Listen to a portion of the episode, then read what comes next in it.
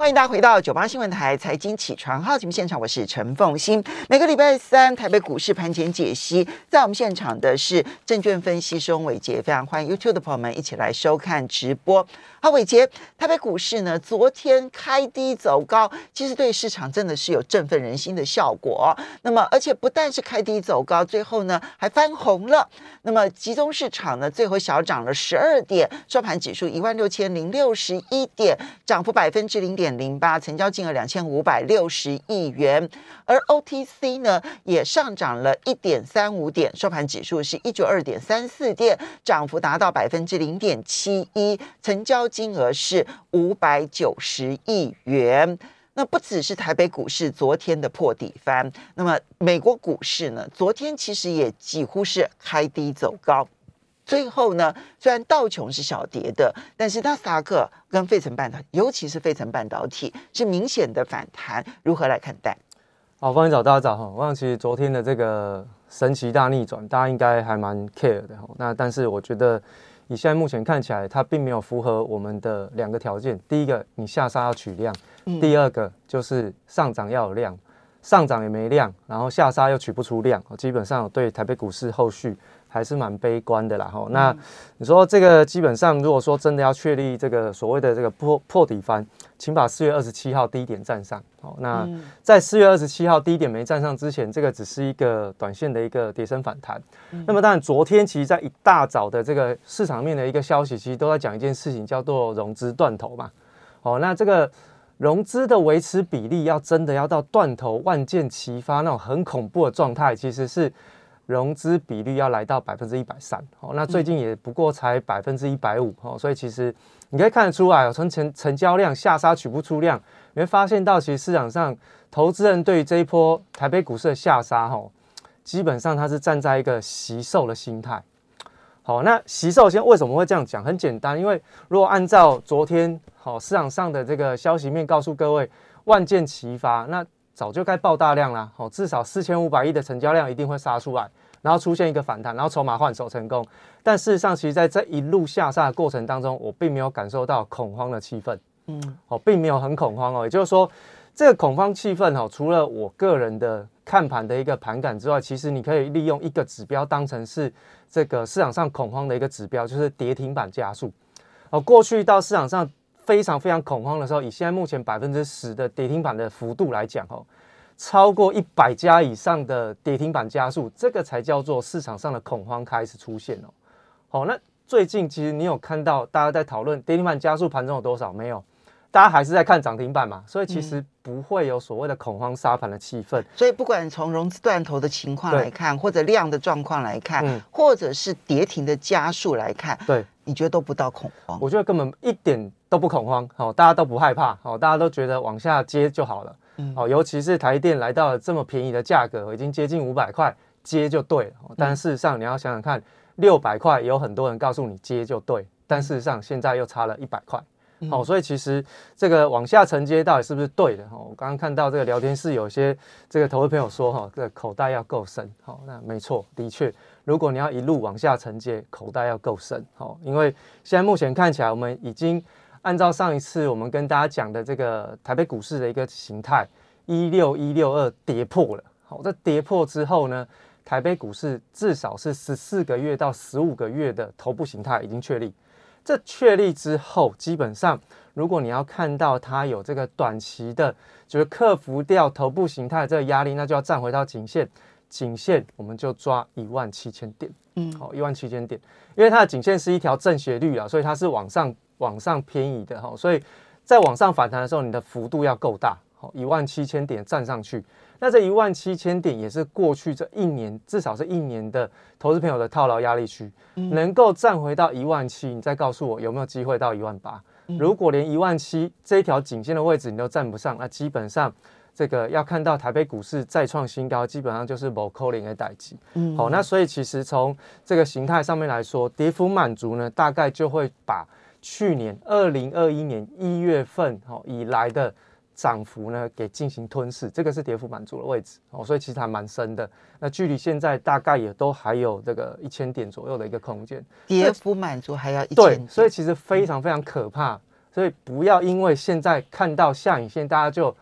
很开心，因为市场上很多的技术派的投资人都告诉你说，哎，基本上看到下影线就叫做止跌。但事实上哦，从过去的这个下影线的这个逻辑来看哦，拉出下影线之后的一个礼拜之内，如果你看到它的股价是在下影线附近做徘徊，那基本上跌破的机会很高。嗯，也就是说，今天台北股市按照昨天收盘的逻辑往上开高是很正常。嗯，好，往上开高很正常。相反的来讲，如果今天台北股市是震震荡，那就危险。嗯好，所以这个是技术分析当中大家要去留意后半段。呃，有时候大家只看到技术分析前半段，但后半段的使用说明，往往很多人会忽略掉。哦，那我们就把后半段完整的，哦，这个告诉大家。哦，可能在下影线的部分，后面你还要去配合后面三到五天的一个股价波动的一个状况。那如果说短期要真的确认，哦，这个台北股市要真的能够有一些反弹的空间跟机会。好，那除了刚刚我们提到。四月二十七号这个低点要站上，形成所谓短期的破底翻之外，四月二十七号的低点是一万六千两百一十九点，没错，好，所以要先站上。我们用整数好了，一万六千两百点，至少一万六千两百点站上。嗯，好，那如果说这个破底翻成立哈，那最好接下来就是这基本门槛成立了之后，我们再往上看有没有机会能够克服掉五月五号末跌段的高点。哦，这一波末跌段的高点是五月五号嘛？哈，五月五号起跌。那这个末跌段的高点能够站上去，把它突破站上去，哎，那台北股市在破底方就成立哦。嗯，哦，破底方就成立，我们再去看短期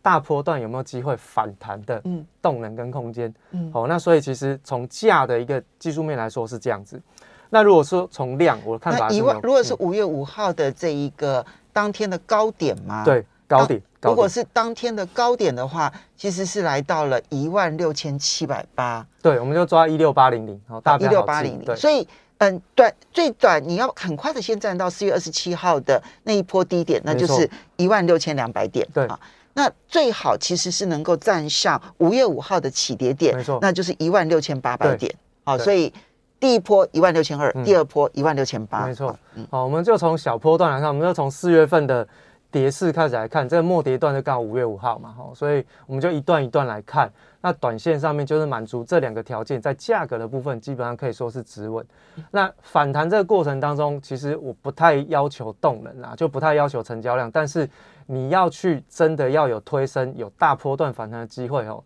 往上推升至少三千亿的成交量一定要出现。你没有出现三千亿的成交量，基本上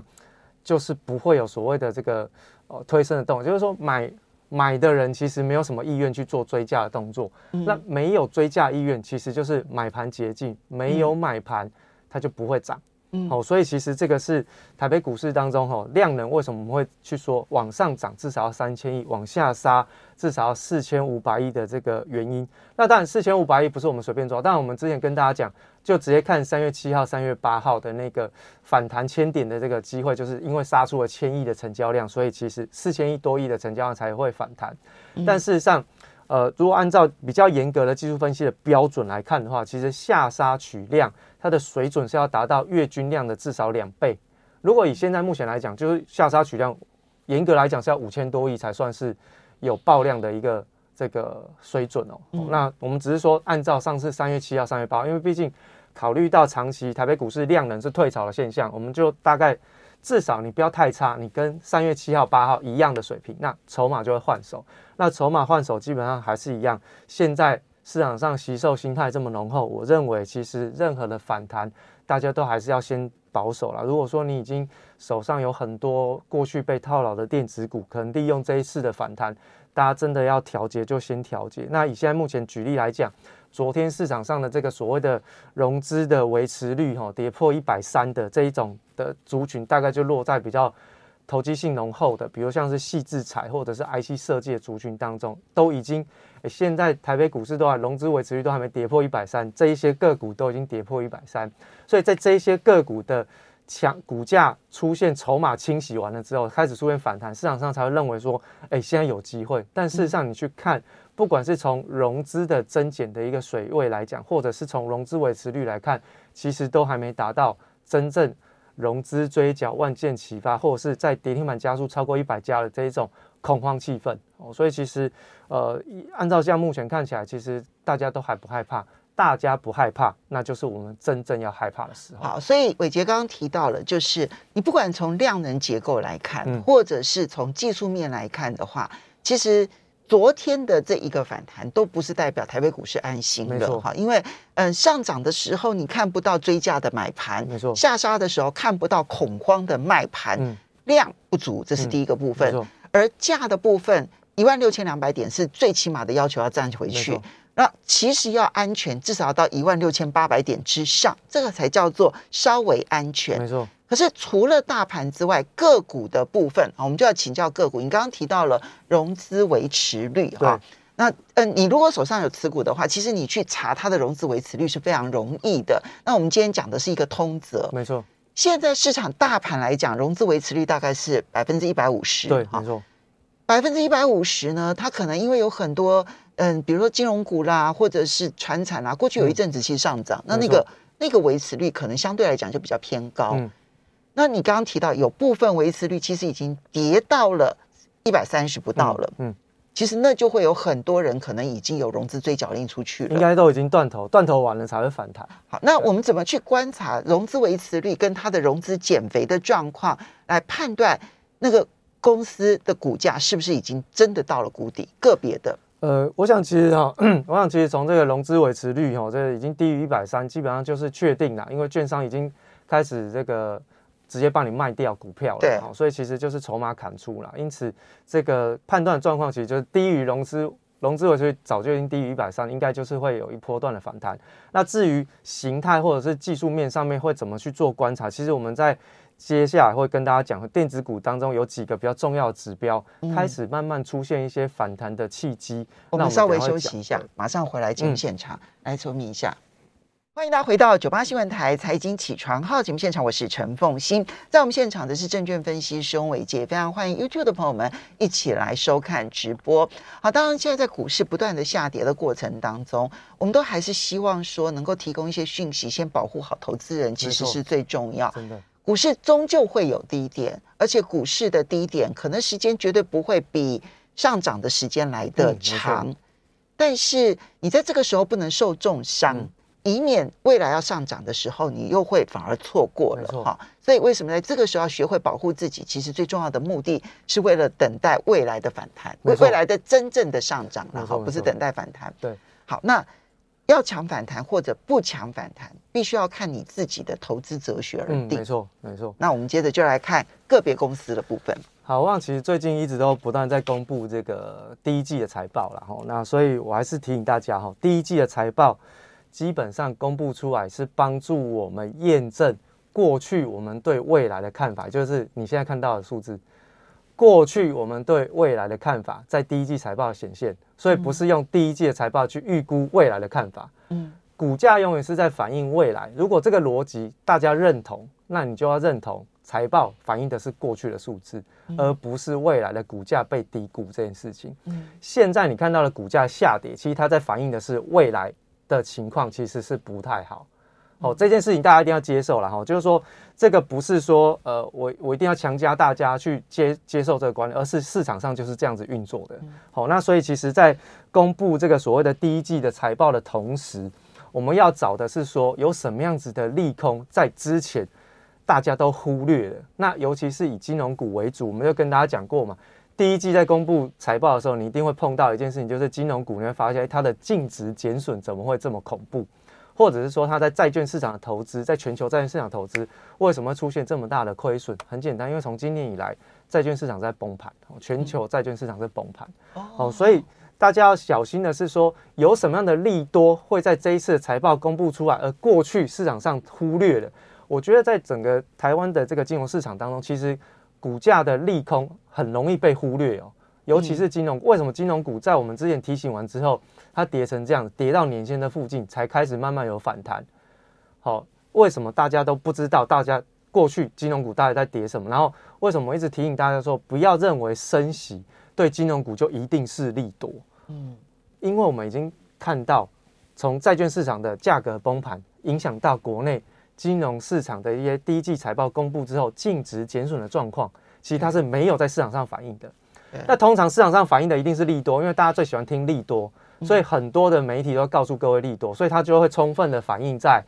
这个股价上面，甚至有一些超涨的反应。嗯，但针对利空呢，一旦你被忽略，然后现在找不到利多的时候，那就麻烦了。嗯，哦，大家就会开始出现这个利多开始回到股价评价的过程当中，那就会出现修正。哦，这个是时间错配的风险。嗯，就是拿。明朝明朝的剑来斩清朝的官的概念，好，这个是不 OK 的。好，好，那这个是先提大家啦，哈。那当然，所以被忽略的利空，对对对对对。那所以其实哈，现在目前看起来，短期当中的确是有一些反弹的机会。那我们就先从电子股开始看，因为毕竟电子股这一波是领跌指标，所以其实电子股如果能够出现所谓的这个利空不跌，或者是呢它的表现相对于短线比大盘来的强，那么能够造成电子股有一些比较重要的全指股有反弹，那么对于大盘出现破底翻，或者是挑战五月五号的高点的这个位置，基本上就是比较有利的。所以我们的逻辑，短期反弹找什么？早没有跌破相对于大盘四月二十七号低点的重要的个股，嗯，哦，四月二十七号，那我们就以电子股来看。那当然，我们还是先要先跟大家提醒一下，就是说台积电其实它的领跌身份没有改变，最主要原因是它昨天算是收红，也是带动台北股市收红的重要的原因。但是它在昨天跟台北股市的表现是一模一样，先跌破低点才出现反弹，所以它就不会是。短期反弹的一个比较强势的一个领涨的一个，而且距离四月二十七号的低点其实还蛮有一段小距离，对，还蛮远的哈。所以其实它还是属于领跌指标。但是回过头来看，联发科，嗯，联发科它就没有跌破四月二十七号低点哦。而且以联发科现在目前的月线扣底的位置来讲，它是相对扣在低档的位置区，是比较有利于技术面月线走平翻阳上涨的这样子一个局势。那如果说现在联发科它在接下来反弹的行情当中，它能够出现股价突破月线，哎，那它的反弹行情基本上就确立，甚至呢，它在短波段当中会有一个小小的头肩底的底部形态，给大家去计算涨幅满足。那我想，其实最好的一个状态应该就是持续的去反弹到之前大概九百块的附近哦，是有机会。但是重点是要先突破站上月线，做行情反弹的确认。还没有确认之前，就不要去赌这个行情。所以它确实相对比较有机会，相对台积电反而更有机会。没错，因为它现在是比四月二十七号的低点来的高的位置高，但它还在月线之下。对，它必须要先站上月线，没错，接着再来反映的是前一波在三月中旬的时候，那个时候的的的整理区，平台整理区，对，好。好，那我们就先看哦，现在都从 IC 设计开始讲起哦。联发科是龙头，对，嗯。第二家叫做瑞昱，哦，瑞昱其实你看，联发科、瑞昱跟联咏，基本上这三家很重要，因为他们是去年二零二一年全球十大营收大厂，全球十大 IC 设计营收大厂。我们就抓大致来看，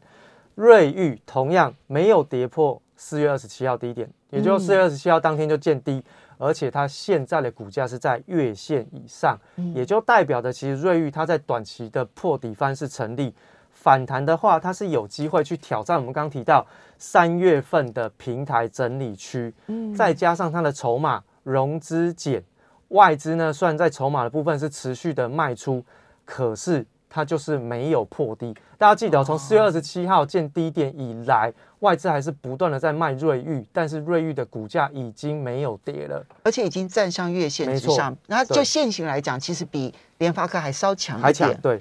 然后筹码面也比联发科稍微干净一点点。其实它往上的话，你刚刚讲三月中旬的那一个整理平台，嗯，其实也接近季，也跟季线差不多。差不多，对，就是挑战季线。哈，那另外就是联勇的部分。联勇也是在四月二十七号看到了低点。那最近联勇的利空赛蛮多，所以它其实有出现了一个利空不跌打底的一个现象。那同样的，它如果能够站回到四月二十九号的大量低点以上，那它股价就转强。嗯，哦，股价要转强。那联电的部分也是一样，四月二十七号见低点，同样的，它四月二十八号有个多方缺口嘛，到现在没有封闭，所以其实联电它在半导体产业当中，晶圆代工、成熟制成的部分，它是保有一个。比较有利于持续反弹的一个格局，好，就是它的利多的多方缺口是没有封闭掉。嗯，另外利基电的部分更早，哦，利基电三月八号见低点，横盘震荡整理了两个月。那外资的筹码是相对比较稳定的哈，那这个均线纠结，那等待就是方向性的表态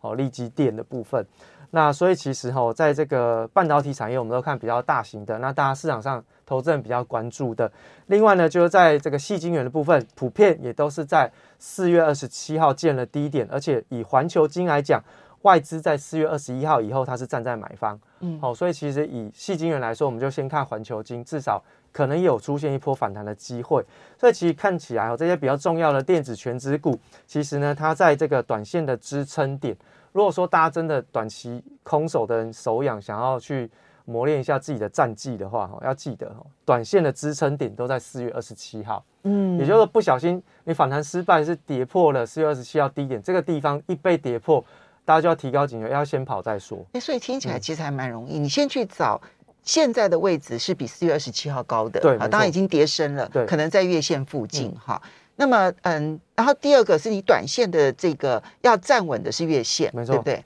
那么同时要挑战的是三月中旬的整理平台，大概他的心态都是如此，对。所以往上获利获利的这个空间可能是三月中旬的那个整理平台，而往下的部分。四月二十七号的低点是停损点，没错，就跌破了也不留恋了，没。错，这就是如果是抢短线反弹的对。操作哲学没错。OK，那当然，如果手上还是有投票，你就可以先看一下这一波反弹啦。这个基本上对于短线的这一些个股的反弹行情，我其实还蛮乐观的，因为其实下跌当中，至少现在目前看起来有一些初步反弹的机会，所以我们就先去找有没有什么个股可以领涨，那提供给大家做参考。至少电子股，我认为可能在接下来反弹行情当中是有领涨的机会的。OK，好的，我们要非常谢谢我们的好朋友资深分析师翁伟杰提供台北股市的讯息，供大家。做参考，一定要注意自己的风险性。